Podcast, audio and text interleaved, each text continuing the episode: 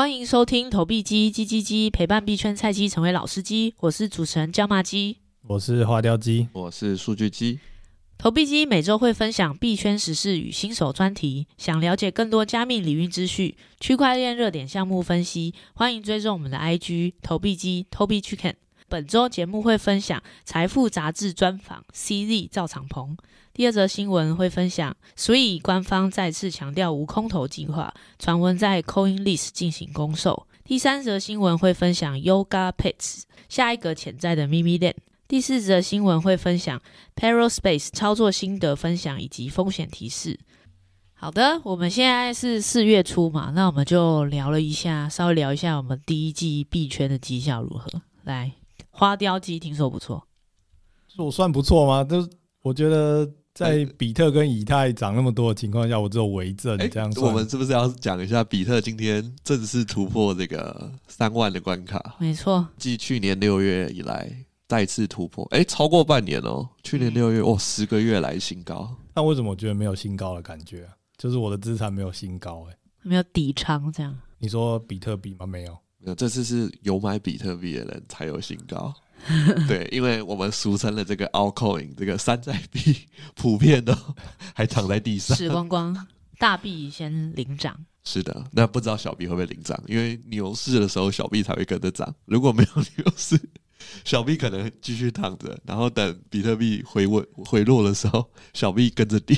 对，我都是比特币涨没什么感觉，然后以太币涨的也有涨啊，所以我有一点感觉，但就是稍微变正一点。以太也是正一百趴，对啊，低点九百九百多，我没有在低点一直进啊，我就是之前矿机买，就是挖的那个以太币放着，然后它就一直收利息嘛，所以它就是慢慢回正这样。听起来还不错，还不错，对啊，就是最最懒人的投资方法。对，今天也传出这个 Micro Strategy。的哦，加仓也也也回正了，加仓。这个无限无限加仓的，哎、欸，我有听我有听说，就是华尔街很多的投信公司开始买，他们要买，他们想要买比特币的时候，他们就买那个维对对对对对对，有有买比特币的公司这样。今天这个礼拜我忘记是哪一天，那个巴菲特重仓的这个美国银行大买维特，没错，所以巴菲特也间接投资了他认为的垃圾比特币。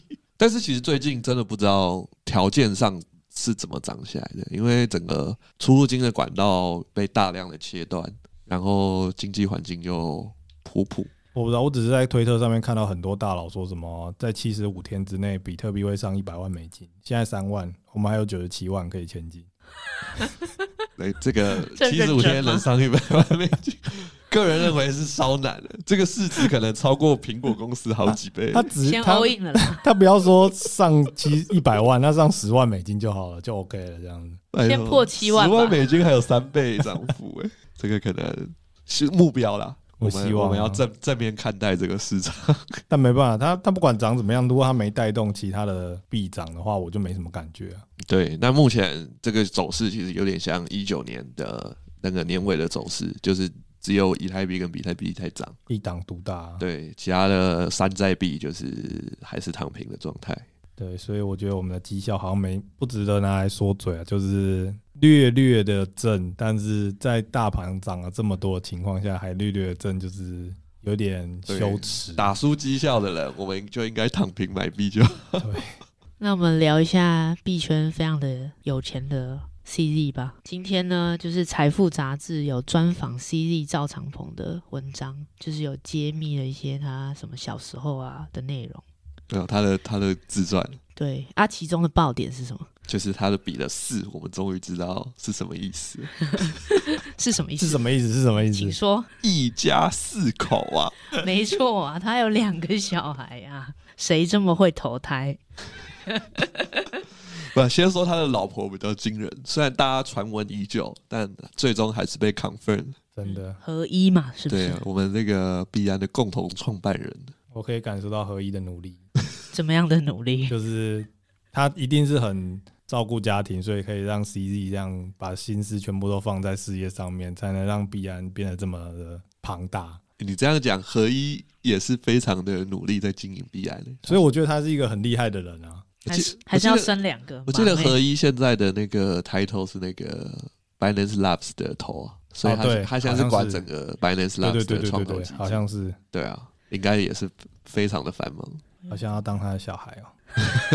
反正他的童年生活就大概十二岁的时候搬到加拿大。然后就开始过着可能同学都非常有钱，然后他可能是比较稍微穷困的。那在里面可以发现说，他在学校的朋友都是台湾人，因为他觉得台湾人比较谦虚，他比较喜欢。然后呢，他可能在学校里面啊，在小时候的时候有下象棋跟下围棋，所以有小孩的大家就是可以教小朋友下象棋跟下围棋。然后呢，他后来啊，就是嗯，因为他爸爸是学者嘛。所以他觉得爸爸有花了一大笔钱买了电脑，所以呢，接触电脑也是一个小朋友的一个转类点吧。还有一个就是跟就反正自传嘛，我们就大看大家怎么成功的。他有一个地方就是跟一些成功的人士很像，就是他大学就辍学了。哦，他大学没读完。对，这个我倒是不知道。对啊，他大学他好像就是去实习，然后实习之后就觉得，哎，我不要回学校，就继续工作这样子。所以其实有些媒体啊，可能报道说什么他是呃 Montreal 那边毕业的，那他其实他没有毕业，但是他有念有念。哎，但我觉得现在是趋势。我记得台湾那个叫什么 AppWorks 是不是他的那个创办人，然后就是直接推出了一个叫做 Gap Year Gap Year Program 这样子，就是叫你直接辍学去他们那边。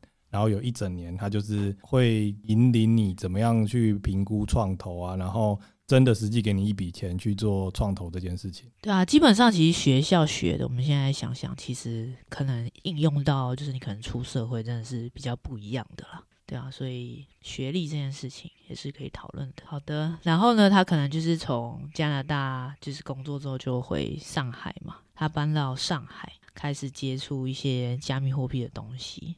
然后，因为刚刚有提到说他可能他爸爸是学者，所以他爸爸可能是认真工作的人，所以他说他影响到他很重要的读物是《富爸爸》跟《穷爸爸》，就是他爸爸可能是比较偏穷爸爸那一挂，就是很一辈子努力工作，然后但是存的钱可能就是一般般。那他看完之后，他就觉得那他要当一个富爸爸，哇，成功了，好富啊！所以他就是觉得他有一些自己的事业，然后投资等等。我怎么记得最近《富爸爸》才突然又说，就是真的那个《富爸爸穷爸爸》的作者，作者好像说什么，总有一天美金会变成狗屎币，好像是这两天就是发的新闻。他其实他好像都会不断的强调，就是美金不断不断的这个印钞，所以这个不保值。对，非常凶狠的这个人。但感觉 CZ 在三十年前就可以去加拿大，他的家庭感觉应该也是有让他成功的关键。毕竟小时候的负担电脑的家庭，应该跟比尔盖茨一样都是有钱人。对啊，因为呃是中国人可以就是有钱，然后可以在海外生活，就是比较特别一点啦。有啊，我最近有看到很多朋友想要跑去加拿大，不管是读书啊还是什么要去工作的，确实很多人选加拿大。我有个朋友也有分享，就是可能如果你想要让小孩去国外念高中的话，加拿大是一个比较快速的选择，因为可能一笔钱，那你就可以让小孩在那边念书，不用有什么身份之类的。嗯，这个我可以分享，就国际学生。对，我们数据机也有在加拿大念过书，对，他是我们这边最靠近 DZ 的人。没错，都是在加拿大。你有在温哥华吗？我在温哥华啊，CG 就是在温哥华，好多共通点哦。还是你就是啊？没有，希望是，希望是。这个身价差距有点多。总之就是可能这些他小时候的故事，可能是他之前没有公开过的啦。然后他这一篇的访问非常长，然后在财富杂志上是原文的。那台湾也有蛮多媒体已经翻译成中文的，所以就是有兴趣读一些。所谓的伟人啊，成功人士的一些故事的话，可以就是可以在网络上找一下，就是相关的文章。那其实后面故事其实大家就是比较清楚，就是可能他在加密货币怎么发展。对，好的，我们其实要多这个追踪 CZ 啊，毕竟他掌管着我们这个最大的交易平台的生死。对，可能去北海道滑雪有可能遇到的。真的好想遇到他哦。你遇到他，你想要干嘛？就是马上跪下来叫爸，啊，要把你一脚踢开。我已经有两个小孩了，第三个还好吧？哎，我记得他必安在，因为必安的市值是在那个二一年的时候急速生长。那在之前，我记得一九二零年的时候，他还蛮常来台湾的。哦，可能跟他就是有一些台湾的朋友有关系。而且那时候我记得他蛮常就是会上台，然后穿着夹脚拖鞋跟牛仔裤上台说话。对对对，我感受到他的与众不同。没有，就是贾博士的这个，我感受他的与众不同。贾就是他们的共同点也很多，辍学嘛。对啊，他小时候也有说，就是他可能在加拿大同学都买名牌啊，很有钱啊，买跑车啊，但他就是比较偏朴实的那一挂，买没有那么贵的跑车，买数位黄金，呃，住在杜拜这样。好的，那我们就再分享第二则新闻。OK，好，我们来分享一下这个。近期大家受到这个 Arbitrum 的空头影响下，就开始的这个众玩家的撸撸之路。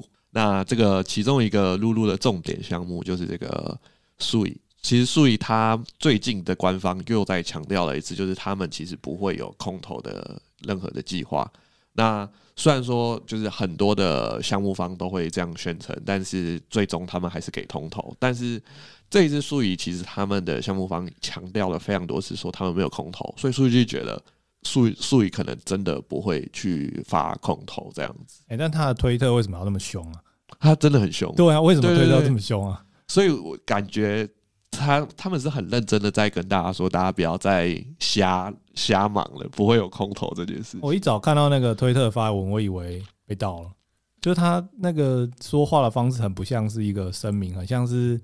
就是负责推特的那个，就是 community，然后被激怒了，然后随便讲了一句话这样子。对，但不确定。不过，因为大家还是非常关注术语，毕竟它就是算是呃目前就是木系的这个区块链的公链，然后也是数那个市值数一数二高的。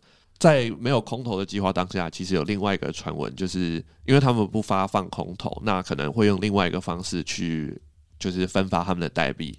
那其实传闻就是在这个 CoinList 的这个代币发售平台可能会有进行公售，呃，这个是从一个就是区块链的一个大佬，Twitter 大佬叫做何必，那他其实有这个小道消息的传闻，那他其实在 PO 完的隔天，那个 CoinList 他们就在他们的 Twitter 就是也发了一个五月二号的 Trailer 的影片，但没有说会做什么事情。那 CoinList 其实之前已经发售过相当多知名的代币，像是这个 Filecoin 啊，然后 Solana，然后 Mina 等等。那他们其实因为目前是经历了一个蛮长的熊市，那他们其实从二二年的五月以后就没有再做代币的发行，所以目前其实已经间隔快要一年的时间。那如果下一个是 Sui 的话，大家可以就是先准备一下这个 CoinList 的账号。那可以跟大家更新一下，就是 CoinList 因为他们之前这个 Solana 就是在他们上面买 Solana 造成三百倍以上的这个造富效应，然后还有这个 Flow 这两个都是百倍以上的这个代币，就是他你只要在 CoinList 认购，然后你发售的，你在得到币的当下你就赚了一百倍，所以后来就有超多的人去这个 CoinList 注册，所以他后来其实有做了一个卡玛的分数计划。那这个卡玛分数越高，你就可以在 CoinList 发售的时候的顺位得到最前面。那你这样才可以去认领这个 CoinList 的代币发售项目。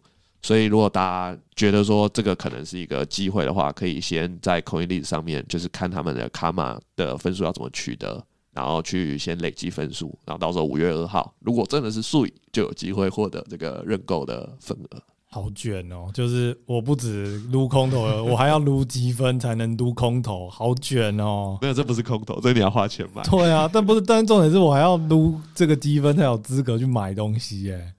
对，但因为数亿毕竟估值也是数十亿美金的一个项目，所以他们如果进行公售的话，基本上不缺钱，所以在公售就是送钱给大家做这个这个行销。对，所以如果能取得的话，大家还是尽量的去。试试看这样子，至少先注册一个 CoinList 账号起来。好，那我们转回到这个 NFT，因为近期啊，我们这个 NFT 项目有目前有三个这个我们广为熟知的蓝筹项目，逐渐的这个地板价不断的下跌，是我们俗称的 NFT 三杰吗？我以为我以为是 NFT 三傻。NFT 三结义。对，这个目会会这样称呼，主要是他们三个都不约而同的跌破这个三一的地板价。那距离他们的巅峰，这个三十一、二十一还有十七一，来确实是这个跌幅蛮大的。那也因为这样的跌幅，其实就有新的 NFT 项目崛起。那目前其实今年最强势的项目，应该是大家熟知的这个 Mimiland，就是在熊市进行发售，但是。目前他们三个项目的地板价都有三亿以上，正式超过了这个前蓝筹项目，而且不是一个，三个哦，他们有三个项目全部在三亿以上。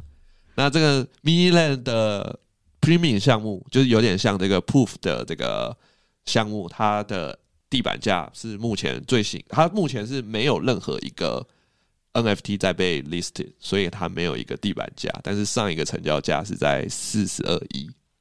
就已经快要接近 B A Y C 了，对。然后 Mimiland 的这个第二个就是它的主要的 P F P 项目叫做 Captains，那目前是大概交易在六点五亿左右。然后这个 Free Mint 的 Potatoes 是在这个三一，对，跟大家分享一下。然后近期其实有另外一个机会，就是这个有一个项目叫做 Yuga Pets，那它的其实它目前的这个 N F T 项目的经营方式。非常接近这个 Mimiland，因为他们的创办人其实就是 Mimiland 旗下的技术长，叫做强哥。那 Mimiland 跟 Yuga Pets 其实就有点像兄弟项目，所以 Yuga Pets 本身它也有这个三个 NFT 项目，就是分分分别是顶级，然后主要 NFT 角色跟辅佐角色。那最高级的 NFT 就是叫做这个强哥的 Genesis，然后它其实就是类似 MVP 的概念，就是。数量很少，然后是有获可以获得这个 Yuga Pets Yuga Pets 的生态系的最高定位，然后 Curves 的话就有点像是 Mimiland 的船长定位，然后这个 OK Curves 就是 Ordinal Curves 就是类似这个 Mimiland 的 Potatoes 的定位。那之所以说有机会，就是他们其实最近也受到相当多的关注，但是地板价目前是低于 Mimiland 许多。那这个 Genesis 呢是大概落在十五亿，然后主要的 NFT 角色 Curves 是大概落在一点一亿，然后这个 OK Curves 是落在大概零点二八亿。对，所以说如果说可以复制 Mimiland 的话，其实还有相当程度的涨幅的机会。那之所以这两个项目会就是受到大家关注，主要是他们都有。确定说，未来这个他们的 NFT 项目都会借由他们的代币经济来去运行整个项目，也就是说有发币的潜在的遐想这样子。对，因为目前之前有确认过发币的，就是这个大家都熟知的这个 Yuga Yuga Labs 的那个 App Coin。那之前其实也有传闻说，这个 Party Penguin 也会发行 N 呃这个代币，但是其实目前是还没有进一步的消息。对，然后目前这两个这个 Mimiland 跟这个 Yuga Pets，他们就是就是因为这个中间的空隙，然后就有崛起了。那他们其实玩法非常的新颖。他们除了玩法新颖外，另外一个话题就是因为今年其实香港。可能会成为新的这个 Web 三的重镇，因为他们要重新合法这个加密货币的交易。那其实最近就是也刚好面有有一个香港的这个 Web 三大会，那这两个项目刚好又是香港的原生项目，所以可能有机会也在话题内，所以大家可以持续关注。因为这目前其实是两个算是熊市逆势成长的这个 NFT 项目。那会特别介绍这个 Yuga Pace，主要是它目前的地板价还比较便宜。就是如果 Mimiland 大家负担不起了，有非常多的大佬，他们 Mimiland 就因为已经六点多亿跟三亿了，所以你要去收集可能会稍贵，那他们就转回去收集这个 Yuga Pets，所以大家可以关注一下这个 Yuga Pets，可能也会成取代这个 NFT 三傻的地位。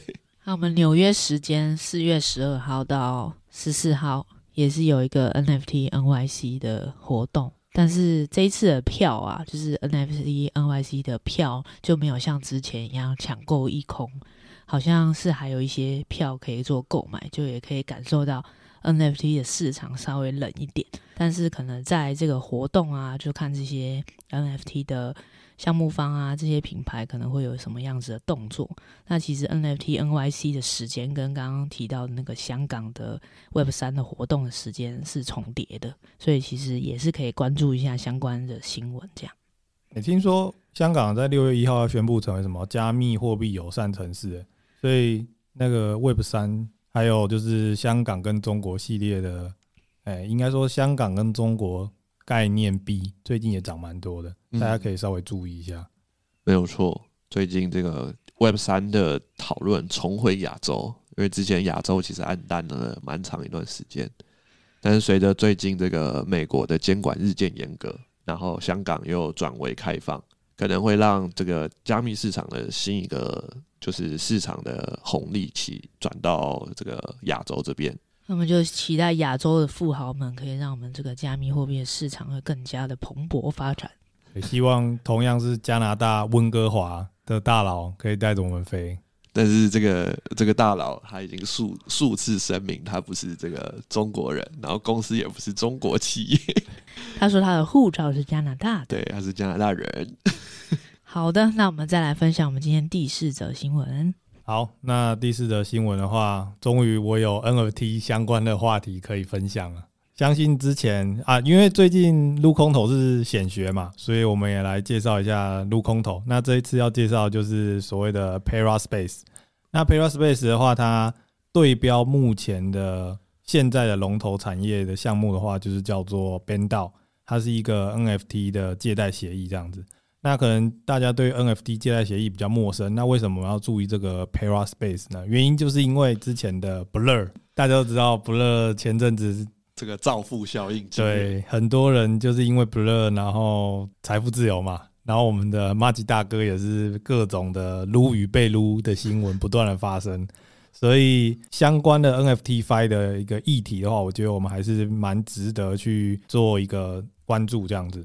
那 Paraspace 的话会受到人家关注，是因为它现在是 NFT-Fi，就是 NFT 借贷协议的第二把交椅。因为它还没有做发币的动作，然后就有这样的一个就是市值，所以大家觉得它超过 b e n d 是一个就是指日可待，基本上一定会超过 b e n d 这样子。OK，那 Paraspace 的话，它就是在波卡协议上的一个 DeFi 协议，这样，我觉得它主要比较好的一个部分就是。他在做，因为他是要用 NFT 去做一个借贷的动作，所以说他会有一个像是我们就是最近交易所比较流行的就是那种交叉保证金的一个概念这样子。什么是交叉保证金的概念？就是他在做这个 NFT 抵押的时候，那我们会怕说我们在抵押 NFT 后所借出来的钱，那如果我们借出了某一种币，比如说以太币，那在以太币崩跌的时候，或是说 NFT 的价值。下跌的时候，我们可能会有清被清算的一个风险存在，这样子。但由于它是就是交叉保证金的一个概念，所以说是你整仓，就是你整个 Paraspace 的这个户头里面所有的资产都可以拿来做你的健康系数的一个维持，这样子。所以只要你的总体资产的组合健康系数是在一以上，那你这样的话就不会触发清算。那第二个比较好的就是。就算就算你被触发到了清算这件事情，Paraspace 也希望它可以给你一点时间去处理这件事情，所以说他会先从你借出的币来开始做清算，而不会直接去清算掉你的 NFT。所以我觉得在这一点上来讲的话，在 Paraspace 上操作这种借贷，其实它的弹性以及可操作度可能会来得比较大一点，这样子。而且 Paraspace 之前有发生过那个就是白帽骇客的事件，就是他们及时的就智能合约出问题，那有被人家发现，那他及时的处理掉。那其实有一些人的资金有受损，但是后来就是 Paraspace 其实很及时的去把这件事情处理掉，然后并发放了一个补偿 NFT，然后这补偿 NFT 之后可以换成就是他们之后的发行代币，所以他们已经是。明牌跟你讲，他们会有这个代币发行跟空投的发送。对，然后再来就是，我觉得它还有另外的功能，我觉得蛮好的，就是自动复利的功能。那这个部分就是像之前 App Coin 到它在发行 App Coin 的这个质押功能的时候，其实最让人家诟病的就是它你质押在那边的 App Coin，它没办法做自动复投的一个功能这样子。但 Paraspace 的话，就是有出了这个自动。复投的一个功能，所以代表说，你如果同样质押 ApeCoin 在 ApeCoin 到的官方合约和在 Paraspace 的话，它的总体报酬率的话，一定会是，就是你都不动的话，那 Paraspace 这边一定会比较高，因为它会自动帮你做一个复投的动作，这样子。所以这也是 Paraspace 目前就是比较多 ApeCoin 相关的这些大佬会去使用 Paraspace 的一个原因，这样。对，我觉得 Paraspace 是真的一个算是蛮创新的 NFT 协议，就是刚才这个花妖姬提到了以外，其实他们还有一个分期付款的功能，我觉得蛮厉害的。就是他们其实有很多对 NFTFi 的一个创新，很希望他们可以就是借由这些创新，然后带动这个 NFT 市场。对，然后再来就是我觉得它。蛮值得去使用的原因，就除了它，它有一有现在目前有一个缺点啊，那这个缺点也是因为它很热门所带来，就是它目前在上面的 NFT 或者说它的手续费都偏高，但原因也是因为太多人在使用它了，所以说它的呃这个 gas fee 啊，或者说这个呃 NFT 的 list 的价格都远远比 Blur 高一阶的价格，虽然说是同系列的商品这样子，所以。在使用的时候，可能就必须要去想一下，就是要在 Paraspace 买这个 NFT，还是在 Blur 买这个 NFT。呃，会现在会推荐去做使用，还有另外一个原因，就是因为它现在还没有发币，所以说如果你去做这个 Paraspace 的使用的话，那你就会可以，因为有交互到，然后有完成一些指定的一些任务，所以说你就有那个积分。那这个积分的话，就可以成为你未来领空投的一个呃依据，这样子。这边的话，基本上就是我会推荐的一个，因为它在 NFT 这边是支持了十二个蓝筹。那像我们知道，像 BAYC 啊、MAYC，然后 BK、BAKC 这些，然后还有刚刚的 Party Penguin，全部都有包含在这个蓝筹里面。这样子，Doodles 啊，然后 Clone X 也有。OK，好，我们先讲操作的部分好了，再讲风险。那操作部分的话，当然就是比较简单，就是我们先去使用。啊，这些比如说，假设啊，我我就用一个最平价的，就是 BAKC 好了，我就去买一个 BAKC，然后我就是用 BAKC，然后它的呃 APY compounding 应该是大概七十趴左右吧，所以就代表说我可以借出 BAKC 总值七十趴的 AP App App Coin 出来这样子，那我再把这个 App Coin 抵押进去，质押进去我的 Paraspace 里面，所以这边的话，我就是已经用到了 Paraspace 的，就是。借贷跟质押的功能，然后我抵押进去以后，然后我就会领到它的这个呃，就是质押的这个利息嘛。那这个利息的话，通常在现在都是高于这个 Paraspace 的 Borrow APY 的这样子，所以你就可以又有利息减掉 Borrow APY 的一个利润在，那再加上它是复投的情况，所以说你的利润会远远大于这种没有复投的一个计算方式。这个情况还有一个好处就是，就是我们会推荐，比如说刚才说它的就是 compounding 的比例是七十趴嘛，那你不要借到七十趴，你可能借到 maybe 六十趴，你把它抵押进去之后，因为你会一直有做复利的动作，所以说你领到利息，其实它就会让你离原本的七十趴越来越远，越来越远，所以你的。上上档风险的保护会随着你抵押的日子呃越长，然后你的风险系数就会降得越低，这样子，那你的健康系数就会变得越高。所以这个情况就是，除非 BAKC 突然出现了一个非常大波动的一个跌幅，或是 ApeCoin 出现一个很大幅的跌幅，不然的话，通常来讲你不会受到清算这样子。那这也是我们刚才说到提到刚才风险的部分，就是刚才说的。Clone X 啊，然后 Doodles，因为它的 NFT 的价格下跌太快，所以这边的话，你可以看到，就是它上面可以借的这个 Compounding 的 Borrow Compounding 的系数非常的低，好像只有三十帕还是二十帕吧？对，所以其实用这种蓝筹来借款没有那么的划算，这样子。所以我建议大家可以用自己手上，比如说像它也有，它也有就是。支持，比如像 RD 啊、MEB 啊，然后呃，或是说你可以去买一个比较便宜一点的 Doodles 或 Clone X，但是一定要计算好这个风险系数啦，不要被清算，不然就不值得。那把它从比如说购买 NFT，然后质押，然后领币，然后借贷这些的任务全部都解完，那你就会有一定的呃，应该说蛮高的这个 Paraspace 的一个积分在。那之后的话，就可以等着空头降临来，希望是蛮大包，可以做一个报复的动作，这样子。哇，我花雕机感觉是已经准备好了，我先先要先卡一个这个红包的位置。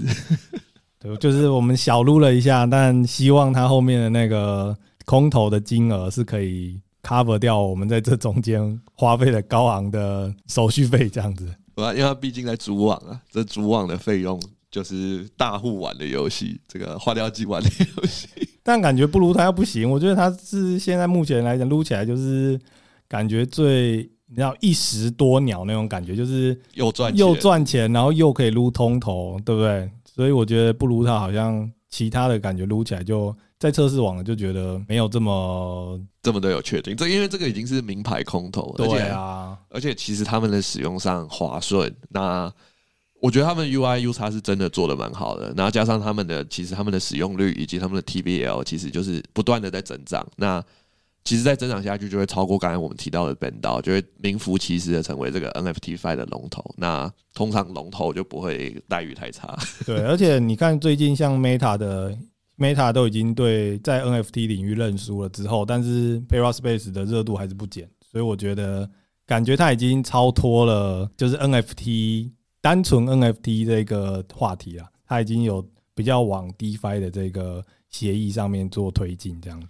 对，不过他们目前可能主要这些增长还是受益于这个 ApeCoin 有相当高的这个就是年化报酬率，所以如果这个年化报酬率下去了，或者是说就是没有收益的，那大家可能要再观察一下，就是成平台的成长状态。对，我有听说，就是我们刚才提到这个 NFT 三节的持有者、持有大户们都慢慢的往这个猴子方面前进，那希望可以。用这个 App Coin 的部分去补一点，就是他们的损失回来这样子，所以大家可以参考一下，就是看要不要去买一只猴子。哇塞！哎，现在以太已经两千了，这个现在光是 MAYC 就要哎十三一是大概两万三美金哦，六十九万。对，现在猴猴王好像是六十，是六十左右，六十一左右。对，大家就是看一下口袋里面有没有零钱，就是有没有零钱？零钱吗？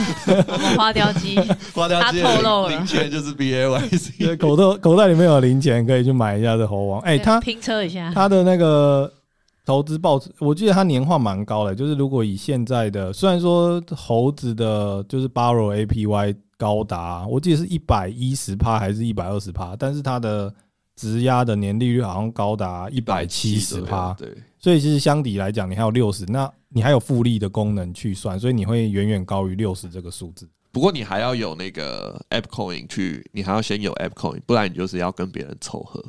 不用啊，你你就用，你就把你的猴王借出来挤进去，然后借出 ApeCoin 啊，哦，对吧？这样你还顺便解任务，你连借贷跟质押的任务一起借。我刚才不是说对吧？好强。对，所以大家就翻一下口袋那个六十一的那个零钱，然后去买一下，这个感觉投资报酬率蛮高的。这次你出五十九亿，我出一亿，可以吗？我我回家翻一下我的裤子 有没有，然后平分收益。谢谢。好，提供给大家参考这个 NFT Fi 的一个撸空投的介绍。OK，那我们再进入我们的小鸡小学堂。那也是噜噜的攻略。那我们今天要介绍的是 Layer Zero 的噜噜全攻略。好的，这个 Layer Zero 是最近这个话题最火的这个项目，因为他们其实在四月初的时候又完成了新一轮的 B 轮融资。那这一轮融资其实估值高达三十亿美金。那他们其实在去年也完成了一轮 A 轮融资。那当时候已经募资了一点三五亿，然后这一轮有募资了一点二亿，然后加上前面其实还有一些种子轮的募资，所以目前的总金额已经超过二点五亿的现金在手上了。对，所以大家其实传闻说，就是 Layer Zero 的空投会在近期发生，也很有机会会效仿最近这个阿比床的造富效应，所以大家就是千万不要错过这个 Layer Zero。所以我们今天就赶快来跟小鸡们分享说。要怎么去做这个 Layer Zero 的交互？不行，我觉得你拿 Arbitrum 出来当例子，大家最近会比较怕，因为 Arbitrum 最近那个社群的争议蛮严重的。对，但是币价没没掉，哦，没有，因为厉害，因为他币他因为他在他的生态系注入了十亿美美金的 free free money 啊，所以我觉得这个是理理论上是一定的吧。但是就是社团争议，我觉得这件事情是 DeFi 里面一个大忌啊。我现在还在看说 Arbitrum 到底后面打算怎么搞定这件事情。对，但不知道目前，总之 Arbitrum 造成的这个造富效应，我们希望这个之后的协议都可以效仿一下 Arbitrum 这个空头发的大方。对，好，那目前就是 Zero 他们其实团队。他们的这个跨链协议，就是他们其实是叫做一个欧米圈的一个跨链协议，所以很多协议的跨链借贷啊，或者是跨链传输，那他们其实都是使用这个 Zero 的项目去完成。那像大家广为人知的，比如说这个 rb 床上面最大的这个跨链协议叫做瑞链。那他们其实就是使用 Layer Zero 的这个技术，然后这个我们从这个 EVM compatible 的这个区块链网络，那你要跨链到这个 Aptos，那普遍也是使用这个 Layer Zero 的技术，所以其实蛮多的项目，他们只要使用到这个跨链的这个方法的话，就是跨链资产的时候，他们就会使用到 Layer Zero 这个技术，所以说 Layer Zero 其实在使用上，就是在区块链的使用上已经相当的普遍。他们目前其实，在旗下也有发，也有就是开发出一个跨链桥。那这个跨链桥，诶，稳定币的一个跨链桥都有 Stargate。那这个 Stargate 它目前是已经有发币的状态。所以说，目前大家的潜在的，就是想要去争取这个 Zero Zero 空投，那有三个最主要的方式。那第一个的话，就是我们去购买这个 Stargate 的代币，这个 Stargate Token。那把它放到 Stargate 的协议之中去做一个质押，那这个质押之后，你可以拿到这个治理代币的投票权。那在 Stargate 有上面有治理方案去投票的时候，你就可以去做一个投票这样子。那它是架构在这个 Snapshot 中。那它其实就这个数据机的经验，他们其实蛮常有这个 DAO 的协议可以去投票的。我记得从一月到现在就投了超过二十个投票。对，那目前 Stargate 的 token 是落在零点八左右，然后他们的这个，他们同时在这个 disco 啊，Stargate disco，他们有一个叫做 Guild 的这个工会的一个任务，那他们上面其实有三种不同的任务标准，那最低的门槛就是你要有二十五个这个 VESTG 的质押权，你就可以去得到最高的这个投票权重，这样子。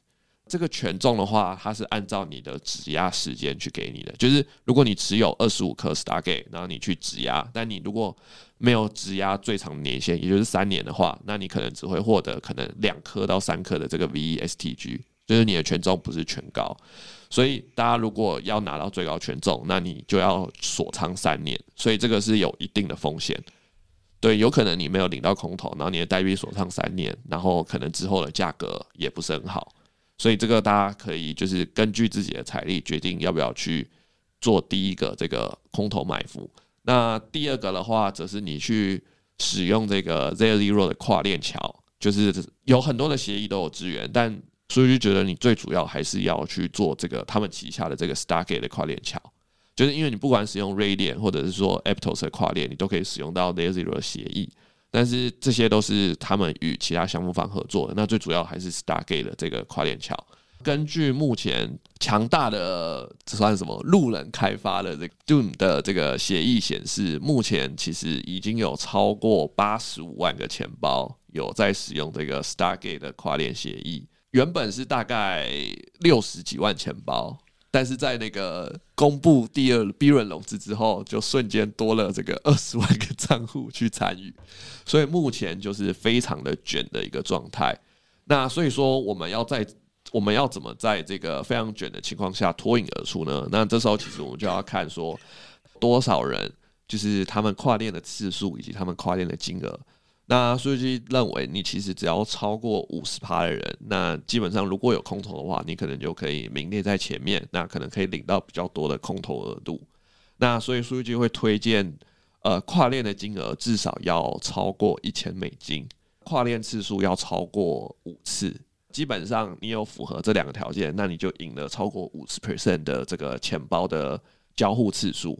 那所谓一千美金就是。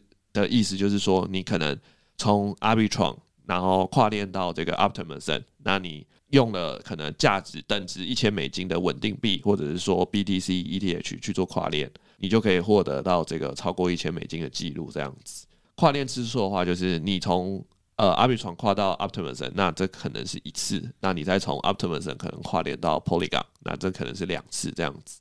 那就建议大家不要使用这个 ETH 的主网，因为他们的这个刚才我们就讲到这个 Perispace 就是 ETH 的主网，那它的 Gas 费用会比较高。那其他的话，基本上 Gas 费用会大概落在两 U 以内，所以基本上你做完五次的跨链，你的损耗是不会超过十美金的。其实这个对交互来讲成本算没有很高，所以可以推荐大家就是尽量交互在五次以上，那金额可能超过一千美金。第三个的话，就是 Layer Zero 他们其实后来又开发了一个假钱变成真钱的一个跨链桥，就是大家可以从那个 g o r l y 的这个 ETH 跨链成真的以太币。那这个协议也是使用 Layer Zero 的技术，所以大家也可以去做这个交互，可以去提供这个 ETH 跟这个测试网的 g o r l y ETH 的流动性，在 Uniswap 可以提供这个流动性。那你也可以就是。把这个假 ETH 跨链回真的这个 ETH 的主网，或者是说你把这个真的 ETH 然后跨链到假的 ETH，呃，测试网的主网不是假的 ETH。哎，但我记得这个免费拿的这个测试网的 ETH 好像变成一半了，一一样子。啊、呃，就是非常的难拿，所以其实现在其实大家在撸空投，因为非常的卷，所以。这个测试网 ETH 其实很难拿。那其实这个有了这个 Layer Zero 所研发的这个真钱换测试网代币的技术之后，你其实可以拿少少的这个 ETH，就是你不要走主网，你可能走那个 Optimism 或者是 Arbitrum，那你把这个少少 ETH，你就可以换成大量的这个测试网的代币。那所以会蛮推荐你用这个技术。因为你除了有交互到之后，你以后的测试网你也有大量的这个 Gory 的 ETH 可以去做一些就是其他的项目的空头埋伏跟交互这样子。这三个是目前就是大家如果去使用 Layer Zero 最就是目前是我觉得权重可能会是最高的潜在项目。如果说大家要更进阶的话，那就是使用 Layer Zero，就是有使用 Layer Zero 技术的协议，就是刚才可能提到的这个 Raydian，或者说这个 Aptos Bridge 这样子。那就撸完了，当然了。所以你就是主要就是用 Stargate 这个跨链桥去做交互。对，啊，那我那我觉得我可以补充一个，你大家可以考虑一下那个 Trader Joe。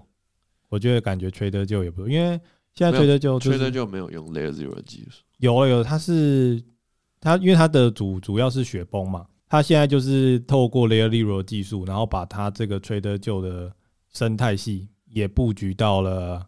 就是 Arbitrum 跟 BNB 系统，对啊，但你要怎么一样走跨链桥啊？就是透过 Trader 所以你就是录了两个平台这样子。你说你从 Trader Trader 那边，然后通过 Stargate，然后转到 Arbitrum 或是 BNB 链，所以说你就是同时撸了 Trader Joe 跟 Stargate Finance 这样子。可是 Trader Joe 已经有代币了，那就是看有没有加分嘛。多一个 Layer Zero 的项目这样子，有人推荐啦，大家参考一下。Trader Joe 是我只想到美国的那个超市，它是一个原本在那个就是雪崩链的，我知道，后来移到这个 Arbitrum。